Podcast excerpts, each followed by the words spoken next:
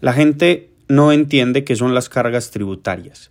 En general la gente no entiende los conceptos jurídicos fundamentales de Hoffel porque equivocadamente asumen que dicho entendimiento es un proceso largo y tendido que requiere doctrina dogmática sobre el derecho.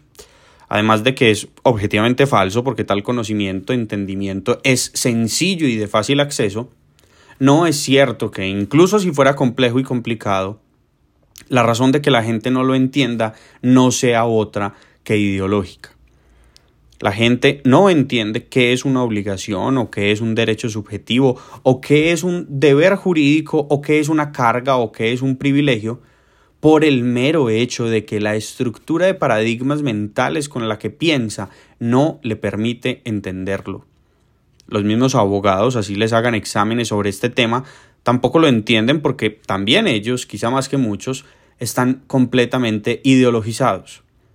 Detrás de esta ausencia de entendimiento están, claro, una serie de implicaciones muy graves en materia política. Sin embargo, a raíz de este nuevo proyecto de ley para reformar algunas leyes tributarias, los humores y los humores de tontería e infantilismo han pululado sin control alguno.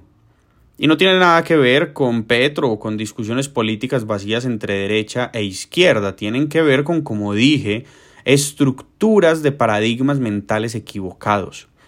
Permítanme mostrar dos. El primero es un entendimiento vago, equivocado y equívoco de lo que es, como expliqué en La Tierra en las Uñas, el concepto eje del capitalismo, la persona jurídica. La gente vaya uno a saber por qué cree que las empresas son los empresarios, no entienden qué significa la personería jurídica de las cosas de este mundo y, por no entenderlo, confunden equivocidad y distorsionan, vaguedad, lo que dicen de las personas jurídicas. En este país, supongo que en este mundo, pero asumamos por un momento que todos los idiotas del mundo están concentrados en este matorral, la gente cree que el patrimonio de las empresas es el patrimonio de los empresarios y viceversa, que el otro es el uno y que el uno es el otro, cosa que podría ser cierta, lo fue durante muchos siglos, y buena lo fue durante también muchos siglos, pero mal que bien hoy no es así precisamente porque el capitalismo tiene sentido en tanto haya un velo de separación entre las empresas y sus dueños. Concluyen entonces nuestros idiotas, porque así los sean, son nuestros y uno debe amar lo que es propio, que los impuestos que pagan las empresas son los que pagan los empresarios. Empiezan a sumar cuánto porcentaje ven por ahí y empapelan el mundo con el resultado. De ahí mismo salió ese conceptillo de quinta, que es la tasa efectiva de tributación, que el mismo Banco Mundial llamando a recoger como si de por diosero se tratara. La gente en este país cree que uno se sienta en la sala de la casa a sumar la cantidad de plata que pagó en un año a cualquier título y el resultado de tal suma es lo que le quita el gobierno. ¿Por qué? ¿De dónde sale ese impulso por el pensamiento fácil, atontante e irreflexivo?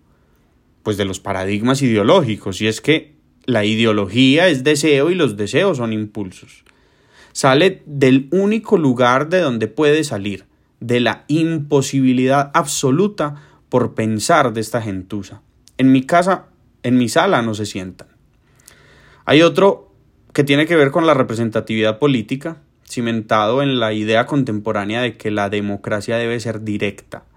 Dicen estos rufianes que los impuestos se le pagan a un gobierno o al otro, como si de una natillera familiar se tratara, que los impuestos van del bolsillo de unos ciudadanos al bolsillo de otros que fueron elegidos para representarnos políticamente a todos y que, como claro hay que sumarle la retaila de la corrupción, tales representantes deciden a su vera, por gracia del Espíritu Santo, qué hacen con ellos. La gente no entiende dónde vive, ni entienden su propia casa, ni entienden qué es el Estado. Los unos dicen que ahora sí da gusto pagar impuesto y los otros dicen que no le van a pagar impuestos al guerrillero porque la única verdad irrefutable de este mundo es que la tontería está perfectamente distribuida. Esto no es un asunto exclusivo de la ciudadanía irreflexiva, la misma idea la tienen los gobernantes que creen que una vez los eligen llegan a administrar un fondo común de plata puesto a su entera disposición.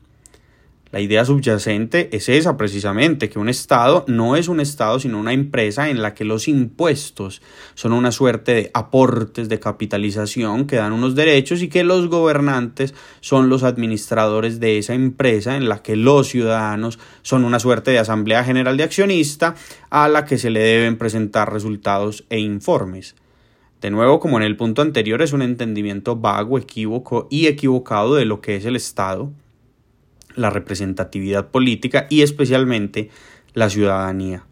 El problema de la gente no es que no entienda ciertas cosas, perfectamente uno puede pertenecer a una comunidad que sabe unas cosas y hoy no sabe otras.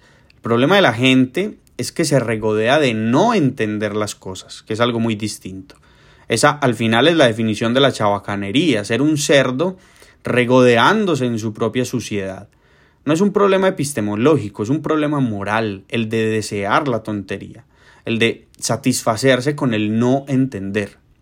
Yo no sé qué hacer, es verdaderamente insoportable la falta de seriedad y rigor con que se conversa en este país. Antes de hacer más reformas tributarias, yo sí les pediría el favor de que hagan una reforma al lenguaje, a ver si le prohibimos a tanto mequetrefe estar diciendo lo primero que se le ocurre.